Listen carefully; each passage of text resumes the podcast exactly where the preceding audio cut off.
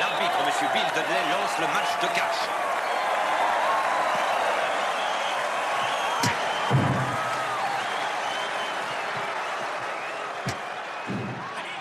Vous écoutez Cinéphile de notre temps et aujourd'hui nous vous proposons d'entendre une voix singulière du cinéma français contemporain, échappant à tous les carcans et dont les films sont aussi inflammables que du nitrate. Cette voix, c'est celle de la cinéaste Patricia Mazui, avec qui nous avions rendez-vous le 24 octobre à la Cinémathèque française, où avait lieu le soir même la première parisienne de son nouveau film Bowling Saturn. Nous avions revu nos John Ford et nos Léon et, tels des cow-boys, nous nous sentions prêts à arpenter les films habitant notre invité.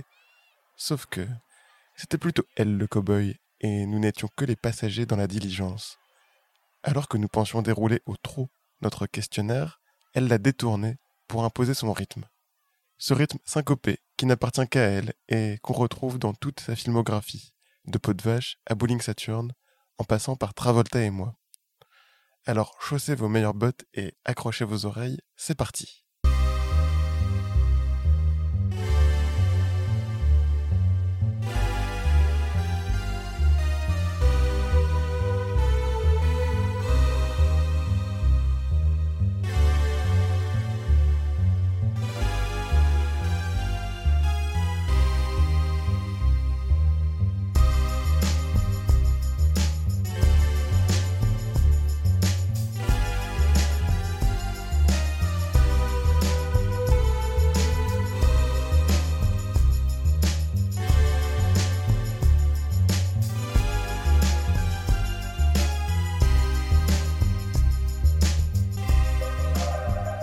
Les dix longs métrages réalisés par notre invité, Il y en a moins.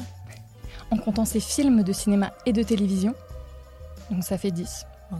En tout cas, j'espère avoir bien compté. Non, non, mais Un apparent rien peut mener à la plus grande et la plus éclatante des violences. La figure de Travolta, un bowling ou une pièce de théâtre. Dans ces films, les personnages semblent toujours lutter contre des parents, contre un certain ordre établi, contre eux-mêmes aussi, jusqu'à en crever souvent. Cette énergie vive et brutale, on la retrouve dans les films qui habitent la cinéphilie de notre invité. Tout y est toujours en mouvement, dans une fuite vers l'avant, jusqu'à ce que nos boyaux de spectateurs se tordent de jubilation, d'horreur ou d'angoisse, ou parfois les trois à la fois, jusqu'à ce que le film nous relâche, nous laisse hagards, qu'on puisse enfin reprendre notre souffle, sans toutefois oublier les images que l'on vient de voir et qui resteront hantées un coin de notre esprit. On espère pouvoir un peu évoquer de ce sentiment-là avec vous, Patricia Mazui. Bienvenue et merci beaucoup d'avoir accepté notre invitation. On est très heureux et heureuse que vous soyez là parmi nous aujourd'hui. Alors comme c'est de coutume, on va continuer avec une petite citation. Enfin petite. Le cinéma était un truc dans ma vie d'ado. Petit village du Jura, à 4 km de Lons-le-Saunier, pas de télé, parents un peu sérieux. Non, j'étais pas à 4 km de Lons-le-Saunier. non, c'est pas. Alors c'est pas de vous. Mais Ah, c'est pas vous, ok. c'est une citation Ah, de c'est quelqu'un d'autre. Exactement. Oui, Voilà. c'est. Bravo. Alors je la, je la refais. Ouais. Le cinéma était un truc énorme dans ma vie d'ado. Petit village du Jura, à 4 km de Lons-le-Saunier. Pas de télé, parents un peu sérieux parce que mère institutrice, père ingénieur, fils unique, éducation un peu serrée. Je ne pouvais pas faire n'importe quoi. Par contre, des parents qui aimaient beaucoup le cinéma. Bref, si j'avais des bonnes notes, j'avais le droit de choisir le film. On allait au Cinoche une fois par semaine. J'étais demi-pensionnaire et avec un pote, à partir du lundi matin, on racontait le film du week-end avec bruit et bande-son. Et il y avait des gars qui nous écoutaient. Et donc ça, c'est tiré d'un entretien de Jean-François Stévenin aux Inrecuptibles en 2002. Donc, euh, est-ce que c'est une citation dans laquelle vous pouvez vous reconnaître euh, Est-ce que le cinéma, il a eu une place euh, aussi jeune dans votre vie ou pas forcément? Euh, oui, après, je me reconnais pas à Lons-le-Saunier, euh, mais j'étais à Dijon et je prenais le bus pour aller place d'Arcy où je voyais euh, les films de Charles Bronson, les Sergio Leone et les Peckinpah. Voilà. Sachant que, comme, euh, bah, comme Stévenin, je crois qu'il a été très marqué par les westerns et le cinéma américain aussi. Donc, c'est peut-être un point que vous aviez en commun. Oui, en tout cas, euh, quand j'ai vu Passe-Montagne, euh, c'est ça qui a fait un déclenchement de, de me dire que le ciné, que, enfin, c'était important. D'accord. Et c'était vers quel âge? Que j'ai vu Passe-Montagne tard. Je, je voulais déjà faire du cinéma et tout, mais là, tout d'un coup, ça m'a ouvert un autre genre de cinéma. Un autre imaginaire, peut-être ou... Euh, le, f- euh, non, euh, le fait qu'on pouvait faire un film en France, maintenant, moderne, enfin sur l'époque, voilà, où, où, les, les, les- où on soit su- super vivant euh, où la métaphysique soit en même temps avec des histoires de panne de voiture, quoi. D'accord, donc vraiment Mm. au présent. Mm. Alors on va commencer euh, par votre portrait chinois, sans, sans transition. Et alors la première question qu'on vous avait posée, c'est si vous étiez un animal euh, au cinéma, dans n'importe quel des, des films qui existent dans l'histoire du cinéma, lequel vous seriez? Et alors euh, nous, on s'était dit peut-être que vous allez nous répondre par euh, des chevaux, parce qu'il y en a non, beaucoup dans votre film. c'est c'est les vaches que j'aime. C'est pas Ou des vaches chevaux, même, ouais. oui c'est vrai. Mm. Et en fait, vous nous avez répondu par un crocodile ou une tortue. Voilà, sans donner plus de réponses précises. Donc, euh, laquelle euh, Est-ce qu'il y en a une que vous avez en tête comme ça ou... De réponse? Oui, Pourquoi j'ai dit ça? Oui. Ben Parce que comme je suis en train de, comme on est en plein en train de sortir Bowling Saturn et que c'est super tendu pour moi de sortir euh, le film, j'ai besoin de carapace. Voilà. Je me suis dit, ils, ont, ils sont bien protégés au niveau de la peau du dos, quoi. Mais c'est vrai qu'elle est assez peu présente, la tortue, au cinéma. Enfin, c'est pas un animal qui est très symbolique par rapport au crocodile, qui est un peu iconique au cinéma. On a beaucoup d'images de crocodiles, des tortues un peu moins. Ben, euh, il y a la tortue ninja. euh, C'est vrai. C'est vrai. Il y a euh, Zita Enro dans Paul Sanchez, elle a sa petite tortue qui la quitte pas. euh, Oui, c'est vrai. voilà, enfin bref. C'est Mm. vrai. Bon, après, on en a quand même euh, listé quelques-unes. Donc, peut-être vous allez vous souvenir, il y a une tortue dans Les Proies de Don Siegel, par exemple. Une euh, petite fille qui a, une- qui a sa tortue, je crois. Euh, on en a dans Les Innocents de Jack Clayton aussi. Il y en a une dans un aquarium dans La Dame de Shanghai. Donc, bon, elle est quand même. elle est présente, mais, pas, mais de façon très discrète. Mais de toute façon, c'est assez discret comme animal. Contrairement au crocodile. Oui, Et- oui, mais les deux, je, enfin, je, c'était une histoire de carapace. Et on vous a demandé ensuite si vous étiez un acte ou une scène de violence au cinéma, à laquelle seriez-vous? Et là, vous avez répondu la mort. Ah, j'avais pas compris la question. Euh, oui. Mm. Euh, C'est un peu l'acte ultime de violence, quand même. Oui, oui, non, non, j'avais compris. euh, qu'est-ce qui est la question Je m'étais dit, qu'est-ce qui est difficile à filmer? Et je me suis dit la mort, voilà. Et alors, est-ce qu'il y a des belles morts au cinéma qui vous, enfin, qui vous ont guidé peut-être pour Bowling Saturn ou pour parce que vous montrez pas mal la mort dans votre cinéma de manière générale. Euh, euh, ah oui, Ben, j'ai oui, oui, oui. Non, c'est vrai que Nina, elle meurt à la fin de Saint-Cyr, que Laurent est tué à la fin de Paul Sanchez. on a des gros spoils. et que oui c'est vrai Mm, oui et que et que à la fin de Bowling Saturn on sait que ça va pas bien se finir euh, Mm. puisque c'est une tragédie Oui, et Mm. même dans Travolta et moi, c'est exact Mm, là c'est là c'était pour faire le plan de la caméra qui tombe sur la glace. Voilà. Où j'avais copié sur un plan de Marcel L'Herbier Ah oui, de quel film? L'argent. Ah oui, d'accord. Mm. Oui, oui. parce que j'avais été très impressionnée par son film sur la bourse. Et voilà et j'avais euh, voilà. Et en fait c'est pas la partie la mieux réussie de Travolta et moi la, la mort je pense mais ce plan il est bien et c'est vrai que c'est un peu une des morts les plus, enfin une mort lente au cinéma. Je trouve que ce plan est long, enfin il est, il dure. oui oui mais mais mais je vous dis c'est plus parce que là à ce moment-là je pense que le film il, il- c'est pas ce qu'il y a de mieux dans le film mais que par contre du coup il y a ce moment où on voit l'adolescence qui se suspend de partout quoi symboliquement il était fort mais narrativement, ce moment-là dans le film, je sais pas ce que je, je trouve qu'on est, euh, je trouve que hum, j'ai pas su bien raconter pourquoi euh, Nicolas se suicide. Voilà. Et après, en dernier, on vous a demandé si vous étiez un paysage au cinéma. Lequel seriez-vous? Et là, J'ai vous, dit quoi? vous nous avez répondu, contre toute attente encore, une forêt de feuillus. Et vous avez précisé pas de sapin, de Oui. feuillus. Ah oui, oui, oui. Parce que je savais pas du tout quoi répondre. Le, le côté portrait chinois, ça me parle pas du tout. Donc euh, j'ai cherché. Et en fait, bah, pourquoi une forêt? Euh, Parce qu'il y a de l'ombre et de la lumière. Et je me disais que voilà, on est dans des questions de cinéma, donc euh, voilà, on a de l'ombre et de la lumière et les clairières, etc. Enfin, après, j'aurais pu dire autre chose. hein. Et, et pas de sapin, bah, parce que j'aime pas les forêts de sapin. Je trouve ça mortifère total. C'est pas mon truc. Parce qu'ils perdent leurs épines parce que... Bah, ils les perdent pas. Ah oui, C'est ça, ça reste toujours. Alors que la Oui. forêt de feuillus, elle Et évolue. Je trouve qu'il y a un côté avec cimetière avec les forêts de sapins. Mm.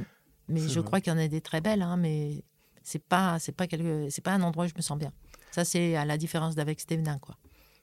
qui aime beaucoup les sapins, évidemment. Il y a des films euh, avec ce genre de décor qui vous viennent en tête, là, comme ça, ou pas du tout? Euh, avec des forêts? Oui, de en feuillus, a. par exemple. Bah, Il y en a, bah, euh, il y en a, il y en a plein, mais comme ça là, euh, on fait pas. euh, C'est vrai que c'est Bah, pas un un quiz, exercice facile. comme ouais, mais je sais pas. Il y, a- bah, y a la forêt pétrifiée. Ah oui, Nicolas Ray, c'est vrai, qui est un très très beau film. tout à fait. Je l'ai vu il y a très longtemps, je m'en rappelle plus trop, mais je sais que je l'avais trouvé magnifique. Les Challengers sont venus de Los Angeles, Californie. Elles sont chaudes et superbes, ces catcheuses. De beauté qui éclaire le catch contemporain. California Dolls. Bah, de toute façon, on va rester du côté du cinéma américain, parce que dans la deuxième grande partie, qu'on appelle circonstances et conditions de visionnage, on vous avait demandé s'il existait un film pour vous à voir au cœur de la nuit. Et alors là, vous avez répondu par un film euh, vraiment très électrisant, euh, qui est Deux filles au tapis d'Aldrich. Mm. Et alors, c'est vrai que c'est un film sur le monde du catch, du catch féminin, du spectacle. Euh, donc pourquoi ce... Euh, ben, c'est pareil, parce que sinon, je pouvais dire le privé ou apportez-moi la tête d'Alfredo Garcia, enfin plein, mais donc du coup, je, voulais en chercher un dont j'ai pas parlé euh, souvent.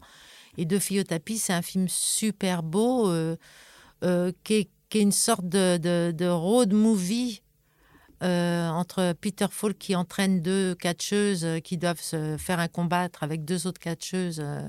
et ils vont de motel en motel. Et cette espèce de tournée de la loose, je la trouve vraiment très, très émouvante et hyper belle et libre. Et puis en plus, Aldrich, c'est quand même vraiment bien. quoi. C'est vrai, ça gagnerait à être euh, encore revu, parce que bon, déjà, c'est une vraie découverte pour nous, mais je pense Aldrich, Ouais. ah, vous, ah, vous le connaissiez pas, le, f- le Pas film si bien que ça, et ce Oui. film, pas du tout. Ah oui, Et il, est, en il fait- est- il est- il est dingue, le Ah, film. il est vraiment très dingue. beau. Mm. Surtout la dernière demi-heure, je trouve Ouais. qu'elle est vraiment haletante. Mm. On s'y attend pas. Ouais, ouais, ouais. trop. Oui, parce que le film, il a un rythme lent et tout, mais euh, il est un peu euh, road movie, quoi, avec tout ce que ça veut dire, que il y a des moments un peu suspendus. Mais quand même, il- il- ce qui se passe euh, dans le trio et avec le combat et tout, enfin, c'est vraiment bien. Bah, on sort vraiment, on est vraiment dans l'ordinaire euh, durant tout le film et à la fin c'est vraiment Mm. le show quoi, c'est le Oui. spectacle et on en a entre guillemets pour notre argent quoi. C'est vraiment un truc euh, Ouais. qui sort euh, de l'ordinaire. Non, C'est un très beau film. Avec ses rythmes Mais un je peu crois qu'ils vont faire, euh, je crois qu'ils vont faire une rétrospective euh, Aldrich, euh, ou qu'il va y avoir un travail sur Aldrich qui va être fait avec Bernard Eisenschitz. Il faudrait que vous lui- le motiviez, mais il est à fond. Ce serait génial. C'est noté. Et alors, ensuite, euh, on vous a demandé quel rapport vous entreteniez avec euh, le numérique et la pellicule. Alors, vous nous avez dit que ça dépendait euh, des films, en fait, et de, leur façon, de la façon dont ils avaient été tournés. Par contre, vous nous avez aussi dit que l'avantage du numérique, c'est qu'il y avait une légèreté possible dans, dans les nuits, en fait, à filmer. Oui, après, de toute façon, maintenant, les pellicules, enfin, les pellicules. Oui, en fait, dans les basses lumières, le numérique, il est super performant depuis longtemps. Euh, et maintenant, il, commence à être bien aussi dans les hautes lumières. Mais euh, en fait, c'est surtout que la question, euh, j'ai pas de nostalgie. J'aime pas le côté nostalgie de la pellicule en soi, quoi. Euh, c'est pour ça que la plupart du temps, j'aime pas les films en noir et blanc modernes. Avec évidemment, il y a les exceptions. Je veux dire, je pense que Philippe Garel, il vit le cinéma en noir et blanc et chez lui, ça reste vivant. Mais sinon, je trouve que ça fait mode. Euh, et donc, euh, de dire ah, le 35, euh, c'est génial, si c'est pas organiquement, honnêtement indispensable pour le film, pour je sais pas pour une raison ou une autre qui peut qui peut y avoir. Sinon, si c'est juste pour faire genre, je, m'en fous quoi. En fait, je pense que c'est comme si on disait à des gens du parlant, est-ce que vous préfériez quand, il quand c'était muet quoi Enfin, je veux dire, on fait avec ce qu'on a quand on peut le faire quoi. Et vous nous parliez aussi d'une une certaine douceur euh, dans la pellicule. Enfin, que c'était peut-être un peu plus doux que le numérique. Oui, ben, ben, c'est-à-dire que c'est plus doux parce que c'est moins mathématique. Euh, le numérique étant des, suites de 1 et de 0, d'après ce que j'ai un peu compris, euh, la précision est énorme et parfois elle enlève le mystère. L'argentique, sur les photos, parce que par contre sur le travail photographique, je trouve que la- l'argentique c'est dingue. Euh, ben, ça donne la matière, on, a tout de suite la matière. Mais au, voilà, mais au, au cinéma, euh, on peut, on peut euh, en numérique avoir de la douceur. On peut, ça a vraiment progressé quand même. Vous pensez à un film particulier qui, qui aurait cette douceur en numérique? Ben, je sais que sur Bowling Saturn, on, Vous on- l'avez cherché oui, on a, on a pris un objectif qui, qui avait une matière. Mm. Et je ne sais pas si cet objectif existait il y a 20 ans, je suis pas sûre, avec les débuts du numérique. Quoi. Et vous avez aussi beaucoup filmé de nuit. C'est assez. euh, Pour Bowling Saturn. Oui, enfin, c'est pas de nuit, mais comme c'est en bowling souterrain, Mhm. même quand il fait jour, on ne le sait pas. Ouais, on a l'impression que tout est On a toujours de nuit. l'impression que tout le film est de, est- est de nuit, oui. Oui.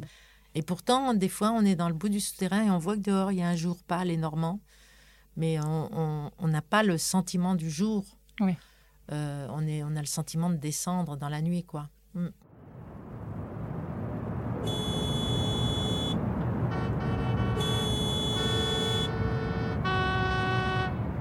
En descendant encore dans la nuit et les souvenirs, notre invité se rappelle des musiques de cinéma qui la hantent, des mélodies tenaces d'Ennio Morricone pour le bon, la brute et le truand, jusqu'à la mélancolique chanson de John Williams pour le privé d'Altman, en passant par les airs entêtants de Nino Rota, elle nous explique en quelques mots pourquoi ces trois-là.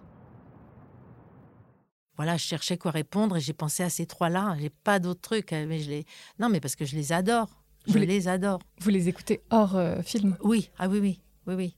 Bah, parce que euh, celle du privé, euh, comme ça, ça m'évite de regarder le privé pour la 45e fois. Euh, le bon, la brute et le truand, c'est pareil. Et puis après, celle de Nino Rota, c'est parce que tout de suite, on est, on est avec Fellini et, et on est dans l'imaginaire et c'est beau. Et après, c'est des musiques qui sont... Ces trois musiques-là ne jouent pas comme musique soupe. Elles jouent comme vraie musique. J'aime pas les musiques de film quand elles sont juste didactiques, accompagnatrices, soupe.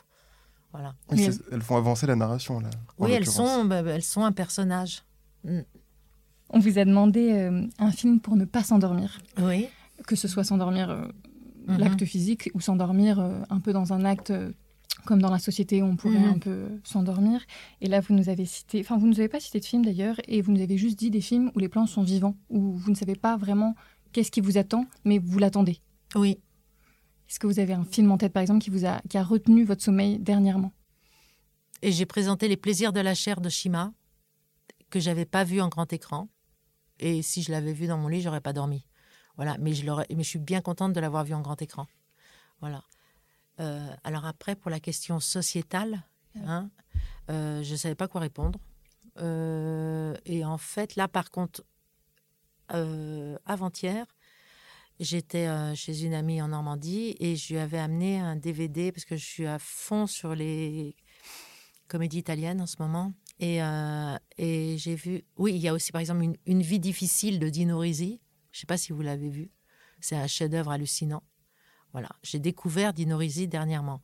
Et là, je, regarde beaucoup de comédies italiennes et on m'avait, euh, j'avais acheté en DVD Le Grand Embouteillage de Comencini, qui est un film tellement bizarre et tellement pas drôle, euh, aussi triste que Bowling Saturn. Et pourtant, c'est une comédie. Là, je ne comprends pas comment il a fait. C'est...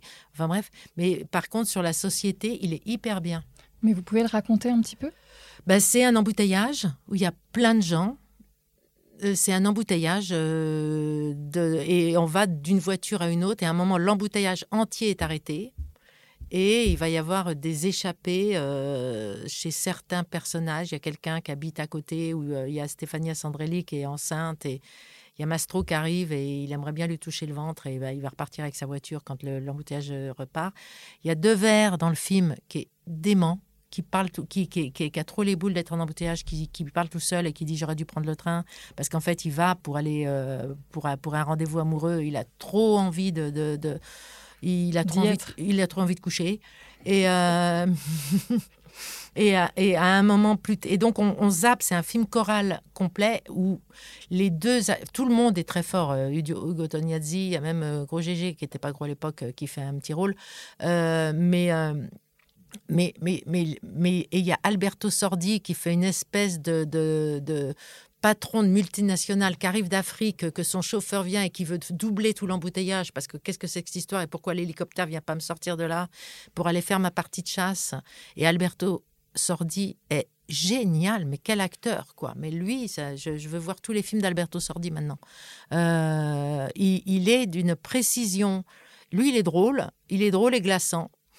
Euh, et il va se. Il y a, il y a, hum, Annie Girardot qui est avec Fernand Doré dans une bagnole et ils sont très amoureux. Ils vont se rappeler un hôtel. Ils doivent aller dans un hôtel où ils vont se rappeler quand ils s'étaient connus. Et en fait, à un moment, il y a une histoire de clé et on se dit mais ils vont divorcer. Enfin, je veux dire, et c'est totalement terrible. C'est pas drôle du tout, même si on rigole un peu par moment. Mais c'est vraiment. Mais par contre, sur le monde arrêté. Il y a même les flics, ça m'a fait marrer parce qu'il y a les flics qui passent à un moment qui leur disent économisez l'essence, arrêtez vos voitures en scout au milieu. Ah, ça, c'est bien actuel, ça. Voilà, non, non, mais bon, donc c'est tous ces trucs-là, quoi. Euh, Il y a un- une, une gamine de 16 ans qui veut avorter et que son père veut pas. Enfin bref, il y a toute la Toute la vie, société qui ouais. se retrouve dans cet embouteillage. Je vous le recommande. C'est Il noté. est euh, impressionnant. Au début, il commence un peu filmer n'importe quoi, what, quoi, un peu filmé. On se dit bon, il n'a pas eu tous les embouteillages qu'il voulait.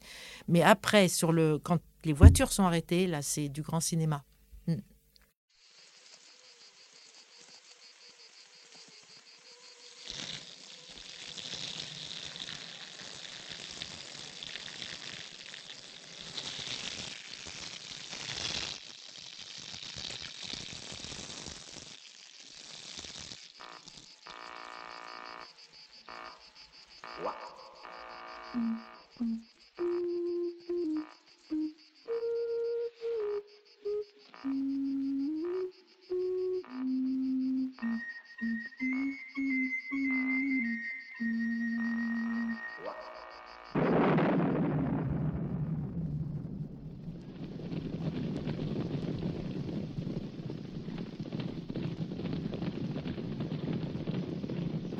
Délaissant les voitures, Patricia revient aux chevaux et au western pour sa carte blanche et nous raconte la séquence d'ouverture d'Il était une fois la Révolution de Sergio Leone, décrivant avec beaucoup d'enthousiasme et de coups sur la table la présentation de ce paysan en plein milieu du désert mexicain. Donc au début, il y a des fourmis sur un arbre avec de l'eau qui tombe dessus. Et en fait, c'est euh, Rod Steiger qui fait un péon mexicain euh, pauvre et apparemment euh, abruti, euh, qui est en train de pisser contre un arbre. Et en fait, il est... Et je ne sais pas comment il fait, Sergio Leone, pour obtenir ça des acteurs. C'est-à-dire que c'est vraiment expressionniste. C'est comme du cinéma muet. Et en même temps, c'est du cinéma au présent tout le temps. C'est-à-dire que il fait pipi, il remonte sa braguette, il attend la diligence qui va passer, il, il veut l'arrêter. Pauvre péon qui fait du stop. La diligence passe, il ne s'arrête pas. Et on, et on- Finalement, elle s'arrête. et on se dit, et il a un regard où on sait qu'il est malin. Et euh, elle s'arrête. Et, et le- les cochers qui ont les boules d'être esclaves des puissants qui sont dans la diligence lui disent Tiens, viens voir, viens voir le péon, on va te mettre avec. euh, on va leur faire peur euh, aux bourgeois à l'intérieur. Et il arrive et il fait. Et, et là, il tombe sur. Un prêtre, euh, un riche, euh, enfin, Une dame. une, une dame euh, de, de- de 40 ans, très, tout le monde est en train de manger et il, il veut s'asseoir sur un chapeau. L'autre, tu enlèves le cha- lui, lui met le chapeau sur la chaise en lui disant non, non, là c'est mon chapeau. Donc en fait, on, on lui dit va t'asseoir là-bas. Euh, on le fait asseoir sur un bout de bois euh, où ça serait la porte arrière de la diligence, etc. Et là, il lui dit, et il discute de lui à la troisième personne en, en disant, euh, oui, de toute façon, ces pauvres péons, ils savent même pas comment ils s'appellent, ils sont tous des bâtards. Est-ce que tu sais le nom de ton père? Et l'autre dit. Il parle même ouais, il- non, mais il hoche la tête et tout. Est-ce que tu sais combien tu as d'enfants? Est-ce que tu as des enfants? Il hoche la tête. Combien tu en as? Pff, Il fait semblant qu'il sait pas, etc. etc. Et, et les autres disent, mais vraiment, et là, euh, ils, mangent, il y a des gros plans absolument euh, Terrible. terriblement anticapitalistes. Euh, oui, anti-consumériste. Ouais, anti, anti tout, quoi. Euh, Anti-bourgeois aussi. Ouais, et qui ils discutent avec des phrases raffinées tout en mangeant comme des porcs du fait que ces pauvres qui vivent dans la concupiscence et qui font des enfants partout et qui savent même pas avec qui et que sûrement euh, sa mère ne sait même pas avec qui elle l'a eu, etc., etc. Enfin bref. Et, et- nous, on voit Rod Steiger euh, qui les regarde et qui joue l'abruti. Et on est avec lui où on sait qu'il n'est pas abruti, mais il, il, il, il fait l'abruti au présent, pour de vrai. Et après, euh, on passe le long d'un talus où il y a toute une bande de pauvres miséreux enfants pieds nus qui sont couchés sur l'herbe euh, avec un vieux pépé et tout, et, euh, et la diligence euh, bloque sur un caillou. Donc ils demandent de l'aide aux petits qui se lèvent même pas. Ils disent ah ben, en plus ils sont tellement endormis, ils sont capables de rien et tout. Sauf que juste après il y a des, il y a un mouvement de caméra, de- il y a un plan sur où les enfants sont extrêmement furtifs, se précipitent sous les roues et ensuite bloquent euh, la diligence. Et là tout le monde monte et c'est tous les enfants de Rod Steiger. C'était un, un- c'était une, Un coup fourré, enfin, oui oui c'était une, euh, une attaque de une diligence quoi embuscade, oui. une embuscade absolue. Et là, euh, ils vont les trucider, les mettre à poil, les mettre chez les cochons. Euh, Et même, il y a même une scène de viol que je trouve que c'est une scène de viol, mais curieusement, elle est pas, enfin, c'est pas qu'elle est pas désagréable, mais c'est que elle est drôle, quoi. ah ben, elle est très drôle et elle est très très ambiguë. euh, elle est vraiment sur la bourgeoisie. Ouais. Elle n'est pas, euh, elle est pas. euh, Elle est pas féministe ou, enfin, pas du tout le propos. non, quoi. non, non, non, mais en plus c'est pas l'époque non plus Oui, d'être oui. féministe euh, au moment de Sergio Leone. On est quand même avec des, des, des Italiens poilus. euh, euh, voilà. Mais c'est en effet, c'est pas du mais- tout la question. Mais c'est Mm. ça qui je trouvais assez étonnant, c'est qu'on a une Mm. scène de viol, on se dit ça, ça pourrait mal commencer, et en fait, bah, on peut pas s'empêcher de rigoler, quoi. Non, mais, mais parce qu'elle est sur l'argent. Elle est sur l'argent et le pouvoir. Et c'est lui, il reprend tout le pouvoir. Et puis, moi, ce que j'adore, c'est qu'après, il y a une énorme explosion. Il se dit, oh là là, on est attaqué. Et là, on va voir la deuxième scène qui est l'arrivée de Lee Marvin, quoi. Et ce qui est assez marrant aussi, c'est que au tout début, on a quand même les citations de Mao Tse-tung. Il commence par cette citation qui est assez, Mm. euh, Sur la Révolution. mm, mm, Ouais. qui dit, enfin, qui est totalement en accord avec ce qu'on vient, enfin, ce qu'on va voir après de la, la révolution ne peut pas se faire avec élégance et courtoisie. Oui. Mais La Révolution est violente. Voilà. Mais bon, après. Et après, en plus, si, quand on connaît tout le film. euh, le, le trajet de, de- de leur couple, du, du binôme, euh, Lee Marvin avait de, ancien de l'IRA et, et lui, Péon, qui veut juste s'en sortir. Enfin, je veux dire, c'est d'une. hein, Il y a un lyrisme total euh, parce qu'il va avoir ses- beaucoup, il va perdre des enfants parce qu'il sait très bien. Ah oui, parce qu'il leur dit aux bourgeois, vous savez, c'est tous mes enfants, je sais très bien qui c'est. Et ça, c'est mon papa, je sais qui c'est aussi. oui, il répond Euh, à toutes leurs Oui, questions. il répond coup. et il est extrêmement euh, articulé. Mm, mm. Euh, là, tout d'un coup, là, ils savent pas parler comme lui. Ils parlent mieux qu'eux. C'est ça qui est très beau aussi. C'est comme un, comme une fable. Et, ça, Euh, se- et ça se ressent vachement dans la musique, je trouve, parce qu'au Mm. départ, on démarre, on démarre vraiment dans quelque chose de hyper trivial, avec des, Mm. des sons très... Presque euh, burlesque, oui. ouais. Oui, oui. Mm. Et après, on a une espèce de chevauché à la musique. On est totalement dedans, quoi. On est euh, dans une épopée, quoi. Oui, oui. Et puis à la, à la fin, euh, il va devenir un héros de la Révolution, notre pauvre péon. Donc c'est quand même génial, quoi.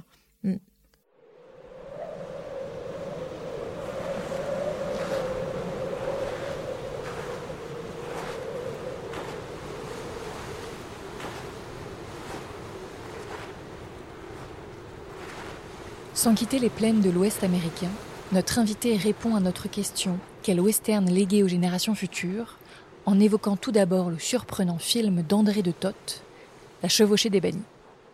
Qui est incroyable. C'est-à-dire qu'avec la, les- les- les- la neige, Déjà, c'est un Et- western de neige, tout à fait. la, la neige et les- la manière, parce qu'il y a Anthony Mann, John Ford, euh, Walsh, ils savent filmer les chevaux comme euh, des dieux. Mais là, c'est aussi, il y a une espèce de prise sur la montagne qui est merveilleuse. Et il y a une scène de bal et, dans le film qui est, qui est prodigieuse, quoi. Je veux dire, donc rien que pour ça, je trouve que voilà, moi j'ai pas envie d'en raconter plus. euh, il faut le voir. C'est ça. Sachant Après, Liberty Valence, euh, c'est que je pense qu'il faut aller, il faut avoir vu ce film dans sa vie, euh, juste pour comprendre la vie, quoi. vous vous souvenez de- du moment où vous avez découvert l'homme qui, qui a tué Liberty Valance Je pense que je l'avais découvert quand je m'occupais du ciné-club d'HEC. L'année où j'ai passé à HEC avant de partir faire babysitter. Donc, euh, vous l'aviez programmé, présenté ou... Oui, non, ou non, ou c'était parce que moi j'étais présidente du ciné-club et j'avais un ami très très cinéphile, très très fort, qui allait à la cinémathèque, qui était parisien, qui allait à la cinémathèque depuis qu'il avait 8 ans et qui m'a fait découvrir la cinémathèque. Donc je l'ai vu à la cinémathèque. Et c'est assez marrant parce que, quand même, L'homme qui tue à Liberty Valence, c'est un western qui annonce un peu aussi la fin des westerns. Enfin, Oui, c'est un western de la. Oui, enfin c'est pas un western de la de l'époque euh, 40-50 quoi, mais. euh, de l'âge d'or. Ouais, ouais. Puis c'est un western euh, où John Wayne il est vieux, où James Stewart il est vieux, mais ils sont. Enfin, il est vieux. Ils sont pas si vieux, mais ils, ils sont, ils sont pas des, des c'est pas un western euh, de, de, de jeunes bandits qui se tirent dessus, quoi. C'est ça, il n'y a pas la dimension épique. Non, non, non, c'est un, c'est un film sur, le, sur la légende, quoi. Bon. Mais après, on peut dire tous les films de John Ford, euh, enfin, j'aurais pu mettre Rio Bravo, enfin, j'aurais pu, bon, on peut mettre tous. Le truc du western, c'est juste que je pense que on,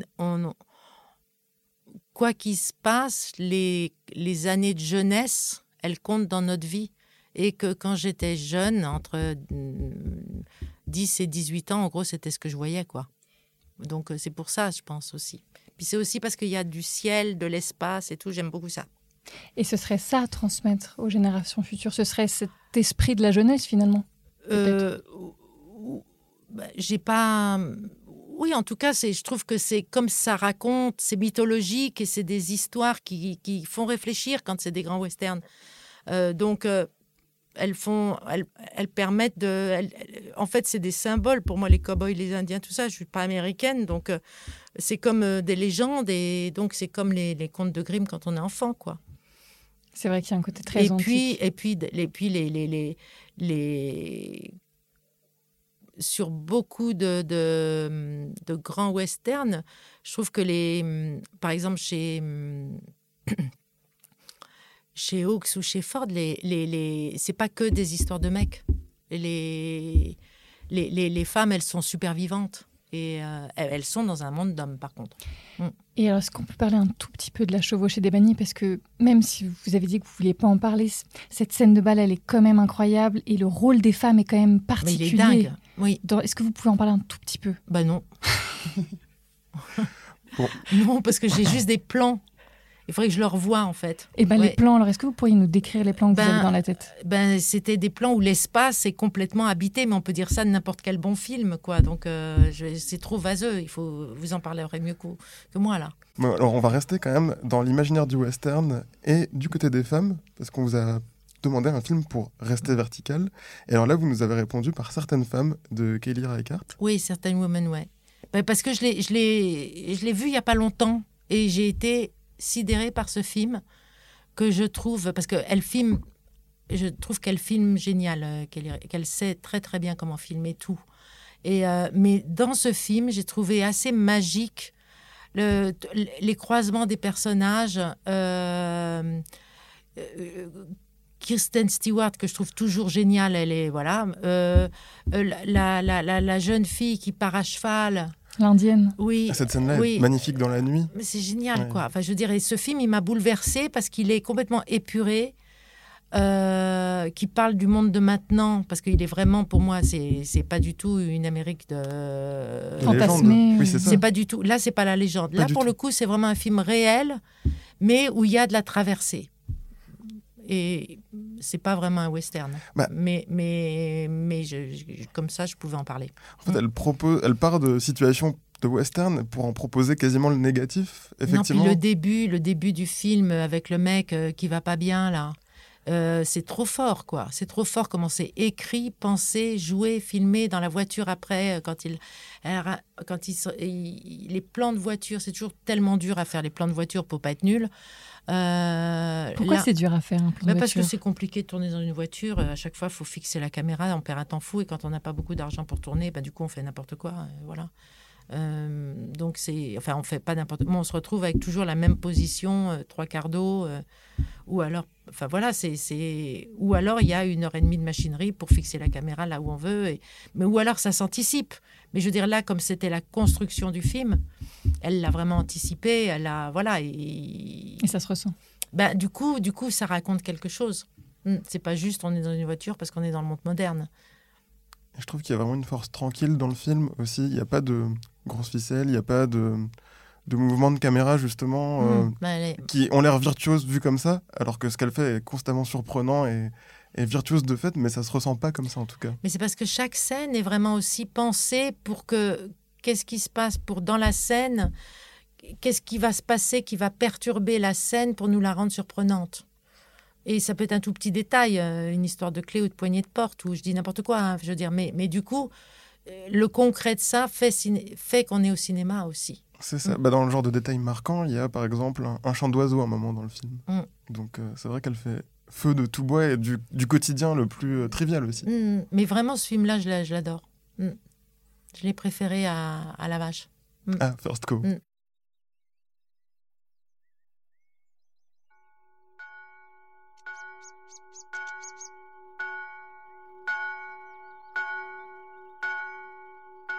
On finit toujours par cette question, on demande à nos invités euh, leur film refuge, en nous disant, euh, enfin, en interprétant comme ils veulent le mot refuge. Et vous, vous nous avez répondu plein de refuges. Ouais. Alors, est-ce que vous pouvez nous dire qu'est-ce que vous entendez par refuge? Déjà, peut-être pour commencer Ben, oui, puis d'ailleurs, pourquoi vous posez cette question? Film refuge, ça veut dire quoi refuge? C'est pour pas dire film préféré, c'est pour Ah avoir oui. un autre mot. Ah oui, oui, parce que refuge, ça veut dire qu'on va se réfugier. Alors, pas forcément, oui, pour moi, justement. ouais. Ça dépend. Ou alors euh, qu'on est en train de marcher et qu'on s'arrête euh, si on est au pied de la lettre. Enfin, je veux dire, j'aurais pu mettre euh, Mononoke, j'aurais pu mettre mon voisin euh, Shiro, j'aurais pu mettre. euh, Totoro. Ouais, non mais Shiro. Ah, Le voyage de Chihiro. Ouais, le voyage de Shiro. Le voyage de Shiro, je trouve ça dingue, quoi.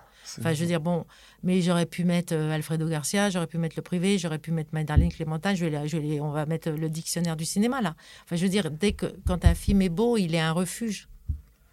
Euh, et il y en a qui vont vous parler plus fortement que d'autres. Donc, ceux-là, je je- j'en ai parlé déjà. Et vous les revoyez?